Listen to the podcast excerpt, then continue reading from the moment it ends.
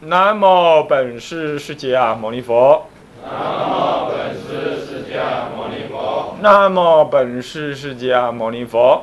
南无本师释迦牟尼佛。南无本师释迦牟尼佛。南无本师释迦牟尼佛。无上甚深微妙法，无上甚深微妙法，百千万劫难遭遇。百千万劫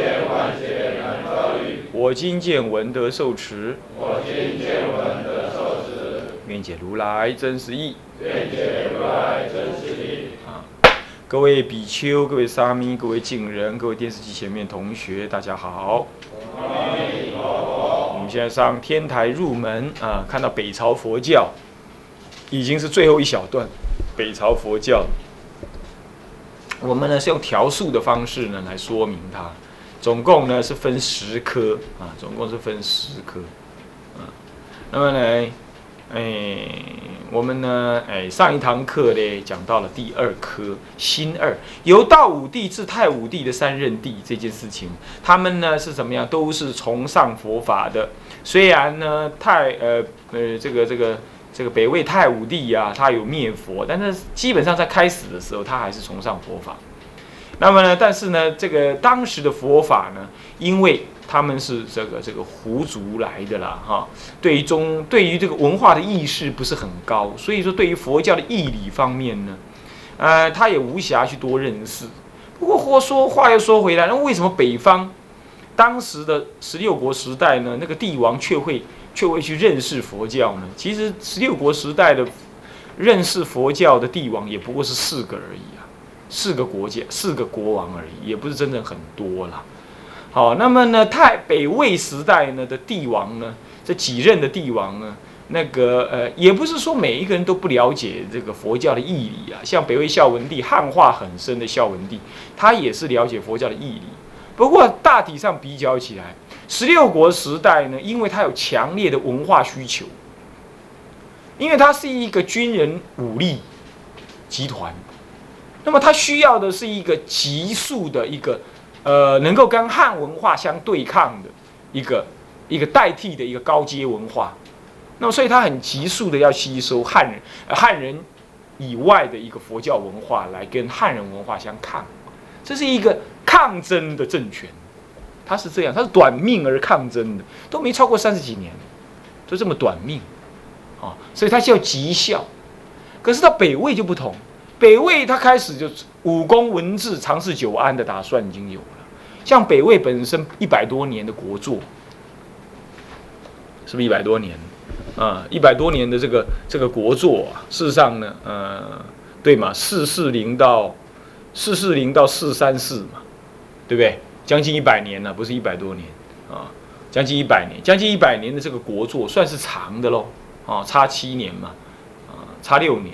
差不多差六差六年就一百年，算七年，九十三四年的国作啊，算是够长，对不对啊？是不是这样子？那么在这种情况底下呢，呃，他呢有足够的时间来思考有关于这个国家怎么长治久安的问题。而一谈到长治久安呢，他需要的常常是儒术，因为汉人。统治中国呢？统治汉朝，统治中国，统治了两两百多年，统治了两百多年的，呃，不是哦，四百多年。东汉跟西汉这样合起来，西汉跟东汉合起来，其实统治了四百。我们确实算一下是零二呃零二零一直到二零零四百多年，统治了四百多年。而从汉武帝开始独尊儒术，四百年的儒家思想最强劲。在那里定住之后，要统治汉人，非得要什么？非得要什么？非得要运用儒术。所以说，北魏的皇帝呢，基本上他还是关照儒术、儒这个儒家之术的，还是关照儒家之术的。那么，如果你能够了解到这个事实的话，那么因此，他们呢，多少也是对佛教有些认识。可是呢，终究在太武帝时代，他刚从北方下来，他还没来不及想这种问题的时候，他最重点的是什么样？他需要的是什么？需要是佛教的这种支持力量，那很不幸的呢，他又不是汉人文化的私下的人，所以接着呢，他就怎么样呢？他所做的事情呢，就是而且他一接，最终还有他接受到的僧人呢，是北方僧人。北方僧人重在什么？禅修。禅修不能够说他没教理，可是啊，禅修的人呢，对教理就是什么样？知道一格就可以修下去的。他大部分都这样。像这种大师级的通宗通教的，终究是少数。所以他遇到的禅师，大部分跟他讲的道理呢，不会什么太广泛、太深入。因此，一方面呢，二个再来，禅修是什么？非一个皇帝能够修的，对不对啊？禅修一定要远离什么？溃闹。那因此，佛教就两门嘛，解门跟行门嘛。解门在他所遇到的师傅当中，既然是少数的，而行门又以禅修为主，而禅修又是我这个皇帝所不能修的，那这样我能做的是什么呢？那就可想而知了，只能够什么拜拜佛啦，消消灾啦，盖盖庙啦，磕磕佛像啦，然后就被禅师们所赞叹一下，他就怎么样？好高兴，好高兴哦，就这样子，对不对？所以说太武帝之后。他就很明显的发展成为一个对佛教的义理，皇帝本身不顶了解，可是呢，忙着而且努力的去做一些什么兴福建庙、雕刻佛像、雕刻石窟的这种工作，这样的工作就做多了，他们就做多了。这一开国皇帝一这么干下去啊，以后的人就跟着办了。中国这个中国的政治环境就是这样，超这个萧规曹随呀，这一向是如此，所以就一直如此了。这是主要北朝佛教一个很重要的一个特色啊。我们在结论的时候还会再谈一遍。所以我们看看那文句啊，他说啊，将很多的人力跟物力呀，皆大投入了很多的人力跟物力，那么呢，皆大过一般的常情。当佛法的兴盛超过一般的常情的时候，什么叫超过一般常情？就他的义解跟修行跟他的建筑不相配，挺有意思不，听得懂吗？听得懂吗？讲一句最明显的意思啦，就是庙很大，人很少啦，懂吗？啊，就是现在了，懂吗？庙很大，人很少了，就这种情形啊。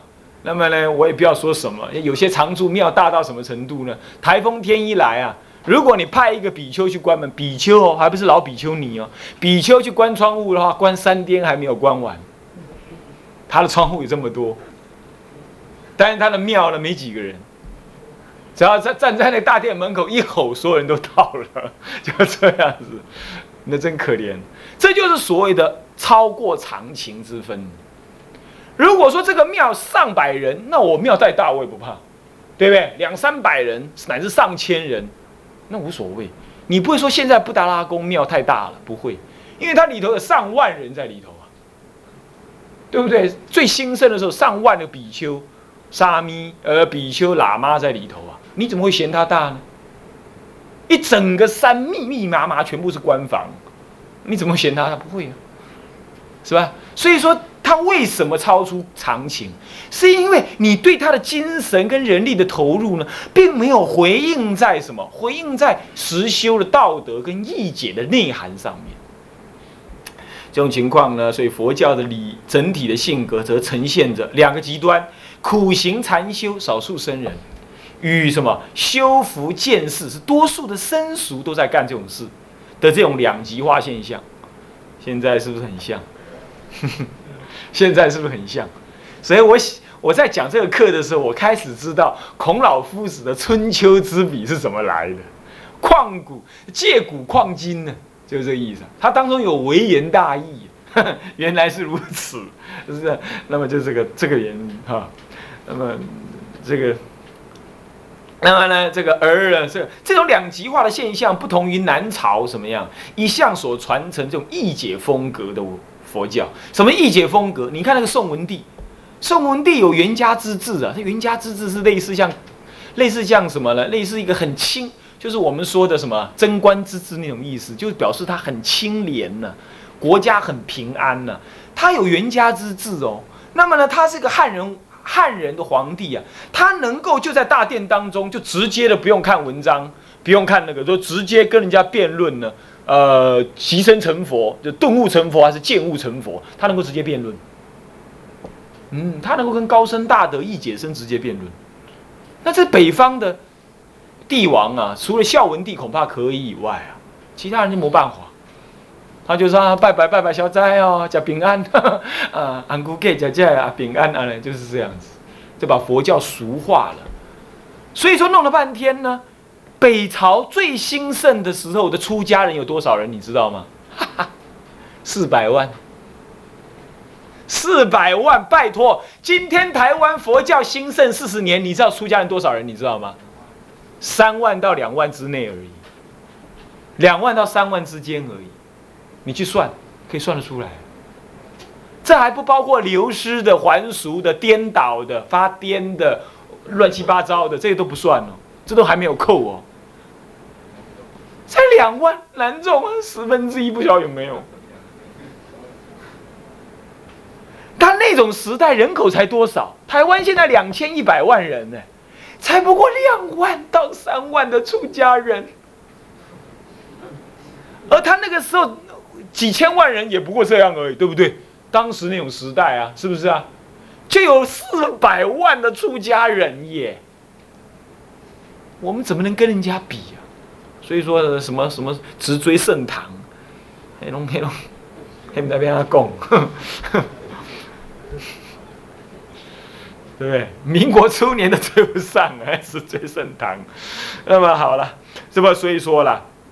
所以说，你就可想而知啊，他这个理解啊，北方诸帝对于佛法的理解，在孝文帝之前呢是相形薄弱的了，你就可以了解。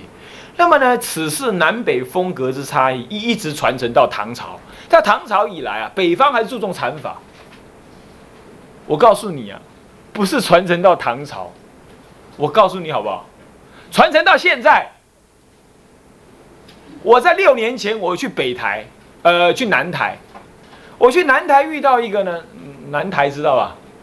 五台山的南台啊，啊，五台山的南台。遇到一个从东北哈尔滨徒步来到，来到来到五台山的一个年轻修行人。我问他说：“啊，你你怎么佛教？”我跟他讲几句话，我就发现他完全不懂佛教，是懂得很肤浅的啊，佛陀保平安呐，这样子而已哦。他出家了，还这么有信心。我跟他说：“你读读佛学院嘛？”不。打死我也不去打，我也不去读。那你说，那你们去修行吧。他不要修什么行，整天就是在那里苦哈哈的，在冷冷飕飕的在那里弄了一个发电机，在那念念佛嘛，也不晓得念什么。到现在北方还是这样，佛学院少，义解少，他就是这么爱做，这么爱坐着做是这样冷嘛，就这样，还是延续到现在。OK，啊，所以这个问题呢是这样的问题。再来三。再来，接下来新山，嗯，新山啊，这个第一次的灭佛，提到这样子，就为什么要提到灭佛的事情呢？因为我下了一个伏笔啊，因为啊，你把过度的人力跟财力放在那里去，这个你要知道，北方的君王既然不了解佛法的义理，只是在那里心服，那他就是要求福报，对不对？对不对啊？啊求福报是不是有功利思想？是不是啊？那功利思想，那这样子，如果你不得不给他利益的话，他就怎么样？他就跟你反啦，对不对啊？你看今天有很多在家人，他供养出家人呢。哎呀，希望师傅赶快怎么样啊？怎么样啊？对不对？师傅如果哪一天不理他了，他就怎么样？翻脸成仇，师徒恩义尽丧，有没有？背后讲师傅的坏话，如何如何，是不是这样子？为什么相见相见以利益来勾牵，不以道法相见，懂吗？那么利益相牵有时候还好一点呢，以情相牵那就更惨了啊，是不是啊？那哀哀怨怨呢？啊，看师傅像她老公一样，有这种情形，那么笑笑死人，对不对？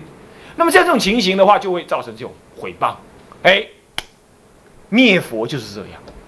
其实啊，北魏太武帝其实刚开始也是跟着拜拜的，跟他老爹一样拜拜。的，也是拜佛啊，保平安啊这样。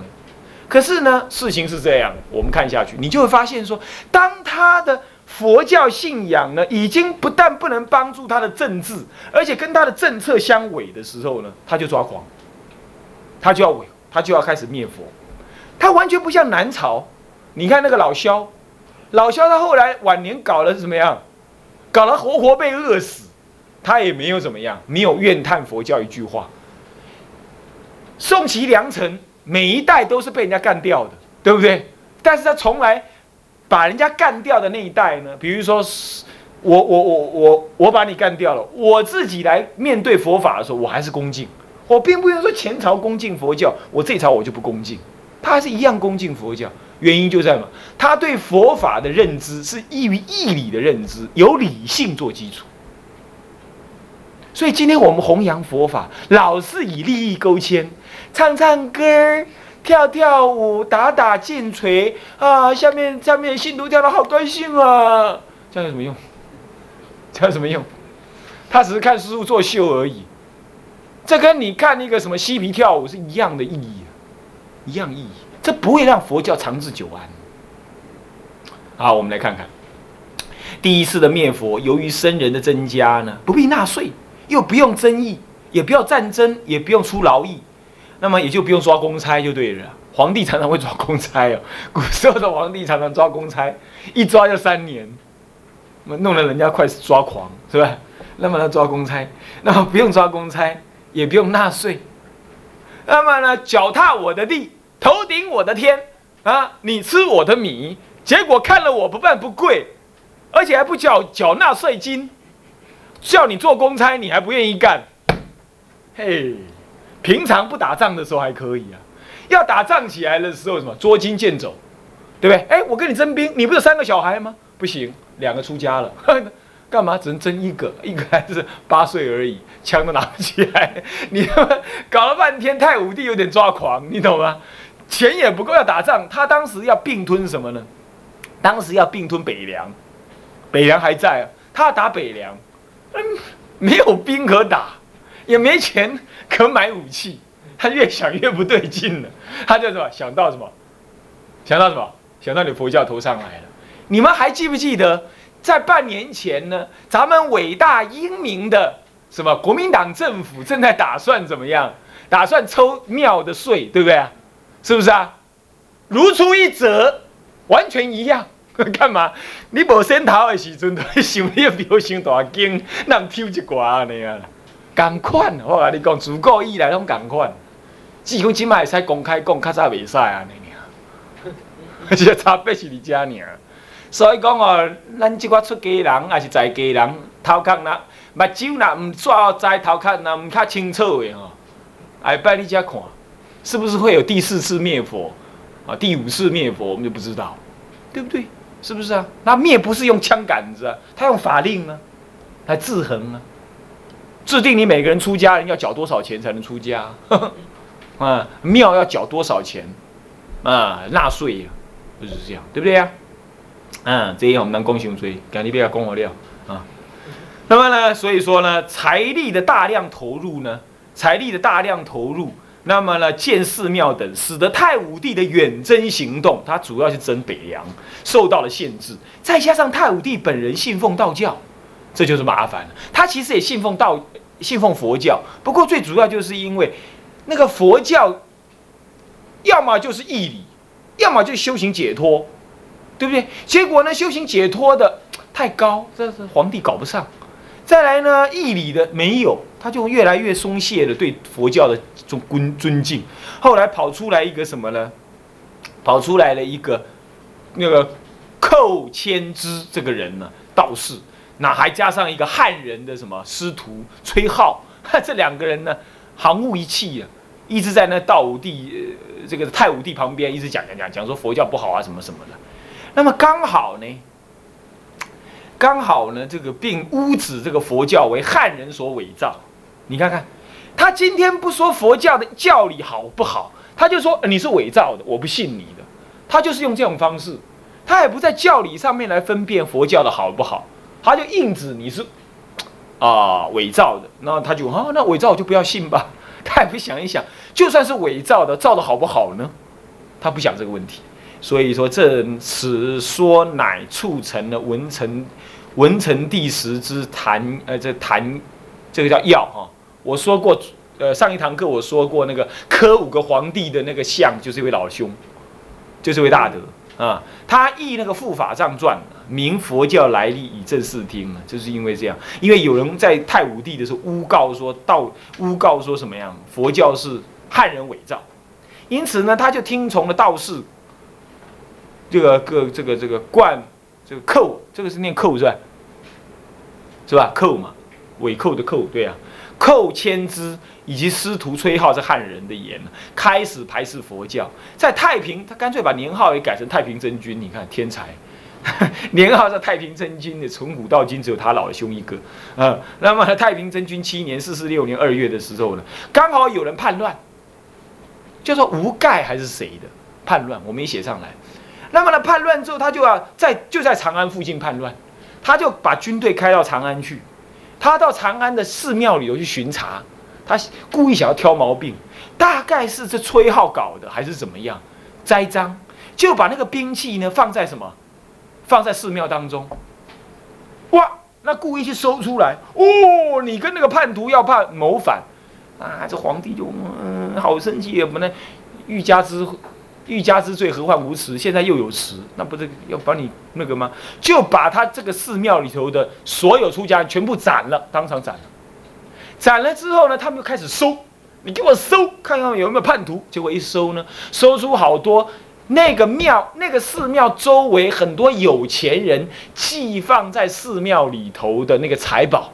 哇，这个更惨，因为当时啊，大概是我来让你寄放财物，我帮你看守。那我收一点什么佣金，就像开那个什么保险柜一样啊，很糗。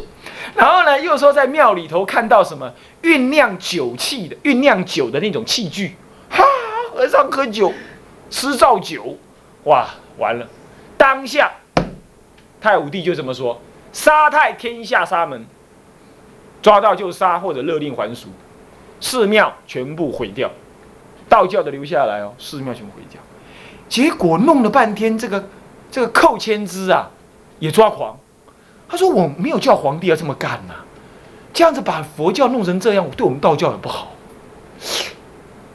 这个崔浩，你这个家伙弄得太过分了吧？崔浩也抓狂。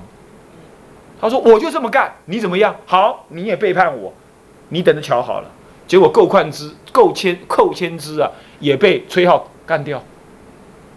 好了，这样子他得报应了，对不对？这个道士得报应了，对不对？因为他当时污指佛教为汉人所造的嘛，然后他得报应，结果呢，这个这个这个这个，到了，呃，到了他灭佛之后啊，灭佛之后的四年呢，西元四五零年的时候，这个崔浩就很乐啊，就开始呢跟那个谁，崔浩这个人是是什么狂热的民族主义者，你懂吗？他认为呢，万般皆下品，唯有汉人高，连你这个胡人皇帝也不管用，所以他就一直跟那个胡人皇帝啊，这个太武帝啊，我看那是护法龙天叫他这么干的，他就抓狂，他就跑去跟汉太武帝讲说：“哎，我们来修史好不好？”他说：“好啊，让你修。”他就去修国史，修太修北魏的国史，你懂吗？一修的过程当中啊，就到处辱骂胡人，尤其是说到那个。五胡十六国的时候啊，他在骂那都是胡人怎么样怎么样，把那个太武帝给气炸了。这这好啊！原来你一直想修史，就是为了骂我啊！你骂胡人，我老子也是胡人呐！你想骂到我，一气之下满门抄斩，连他的什么呢？连他的那个什么什么幕僚啦、老师啦，什么都遭殃。说您耳拜他注意啊！那么呢，就怎么样？一一一斩呢，斩了一百二十个人，全部死光光。那斩完了之后，那个太武帝本身也是对于灭佛自己毛毛毛的，你知道，一定是晚上睡觉呢，护法神去揍他，还是怎么样？他是也毛毛的，也开始有点后悔，所以对 对崔浩已经很不爽了，因为他编国史骂了胡人，他就把他满面抄斩。抄斩完了呢，他虽然泄了愤了，虽然泄了愤了，可是自己。怎么样？惹了很多那个，后来被钟爱啊，钟爱好像是个出家人，怎么样暗杀了，也死了。就这样死了之后，一年之内啊，两三年之内啊，三个主谋者灭佛主谋者，叽里呱啦全部死光，全天下人都眼睁睁的看这件事情在发生，大家都想：哎呀，佛教不可灭啊！他儿子出来了，儿子是什么呢？呃，好像宣帝的样子。呃，是谁呀？哪位大德？太武帝啊，文成帝。文成帝出来之后呢，立刻宣布恢复佛教，大举而全面的恢复佛教。那时候请那位谭耀老先生呵 呵出来干嘛？做僧统。整个灭法是这么回事，所以你看看，就是僧团堕落，好，来在男的帝王怎么不了解佛法，就这几个原因啊。好，我讲完这个，你大家就了解了。那么他怎么复兴法呢？怎么复兴法呢？这是太武帝的长孙，对对对，太武帝自己又绝子，他儿子又死了，儿子又比他早死，所以太武帝晚年很寂寞，后来干脆就被自杀了，呃，就被就被人家杀了。啊，被杀了之后，他孙子出来，还好他阿公干嘛？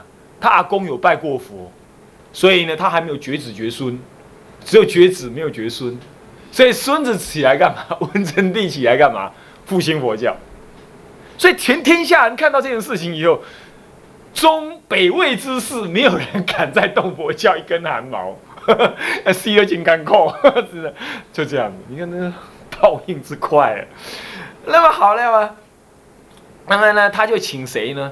请那个谭耀，谭耀沙门为沙门统，他是来自于凉州，也是以修禅为高啊，所以修禅对教理啊。恐怕有点不不够了解还是怎么样，所以他就为什么大兴佛教，设立僧旗户，还有什么佛徒户？什么叫僧旗户呢？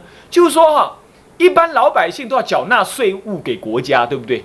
那我就开你们这家人，你们这家人，你们这家人三家或四家，你们呢不用缴库给我，你们缴到地方所在的庙里头去，这样子，把国家的财政直接就拨到庙里头去。不过呢。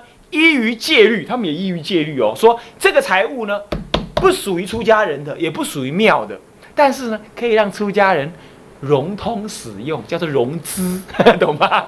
叫做融资，可以这样。那出家就可以拿去怎么样啊？先去买个什么东西啦，然后呢，等到人家有灾难的时候再拿出来卖啦，赚一点什么。啊，这个钱啦，叫融资，懂我意思吗？还是国家的钱哦，那国家不会没有面子，对不对啊？但是给你当做融资用，哎，这样子的寺庙的经济呢，他要恢复佛法，开始有经济了。可是有钱没人还不行啊，他就把官奴，把北凉呢，他侵占鬼北凉，他把北凉灭了之后，北凉好多官奴，对不对？还有罪人，他当国的罪人，还有我这个。做官的人，我在我在北魏做官的人的那些奴婢，如果太多了，要删除，那我就全部送到庙里头去干嘛？当净人，